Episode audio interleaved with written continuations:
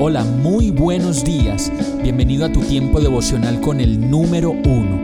Qué alegría saludarte con la certeza de que Dios está obrando en tu vida su perfecta y buena voluntad, ya sea porque estás aprendiendo de un momento difícil o porque estás disfrutando de su amor a plenitud con paz y tranquilidad. Llegó la hora de tomar tu Biblia, pues de seguro Dios te va a hablar, te va a reconfortar y lo mejor de todo, te va a dar las respuestas que estabas buscando. ¿Qué esperas? Vamos, súbete de una vez en este pequeño pero eterno vuelo devocional con destino al cielo. Y el mensaje de hoy se llama conciencia. Tito 1.15 dice, para los puros todo es puro pero para los corruptos e incrédulos no hay nada puro, al contrario, tienen corrompidas la mente y la conciencia. A veces escuchamos a las personas decir que hay que votar en conciencia y no nos damos cuenta, como lo dice esta palabra, que la conciencia misma se puede corromper, se puede viciar y se puede dañar. ¿Será entonces que debemos permitirle a nuestra conciencia que sea nuestra guía? ¿O acaso no es el Espíritu Santo quien debe ser esa guía que tanto necesitamos?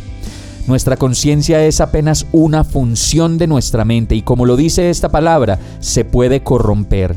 Una culpabilidad falsa puede producir una conciencia culpable, pero también una conciencia mal enfocada no percibirá la culpa, incluso cuando la culpa está presente.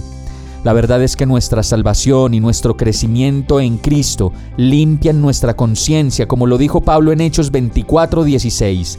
En todo esto, procuro conservar siempre limpia mi conciencia delante de Dios y de los hombres. Hoy es un buen día para pedirle a Dios que nos guíe a tomar la mejor decisión y que guiemos nuestra conciencia según sea su voluntad. Vamos a orar. Señor, hoy oro por mi país, para que no reine la división sino la unión, para que nos ayudes a tomar conciencia de ti y de tu amor, para recibir la guía que tanto necesitamos para que podamos recibir en paz el resultado final y entender que aún en medio de la contradicción y de la tensión, tú sigues siendo Dios y por siempre lo serás. Agradecido oro a ti, en el nombre de Jesús. Amén. Hemos llegado al final de este tiempo con el número uno no te detengas, sigue meditando durante todo tu día en Dios, descansa en Él, suelta los remos y déjate llevar por el viento suave y apacible de su Santo Espíritu. Solo compártelo con quien lo necesite y ames. Hoy, de la mano de Dios, todo será un gran día.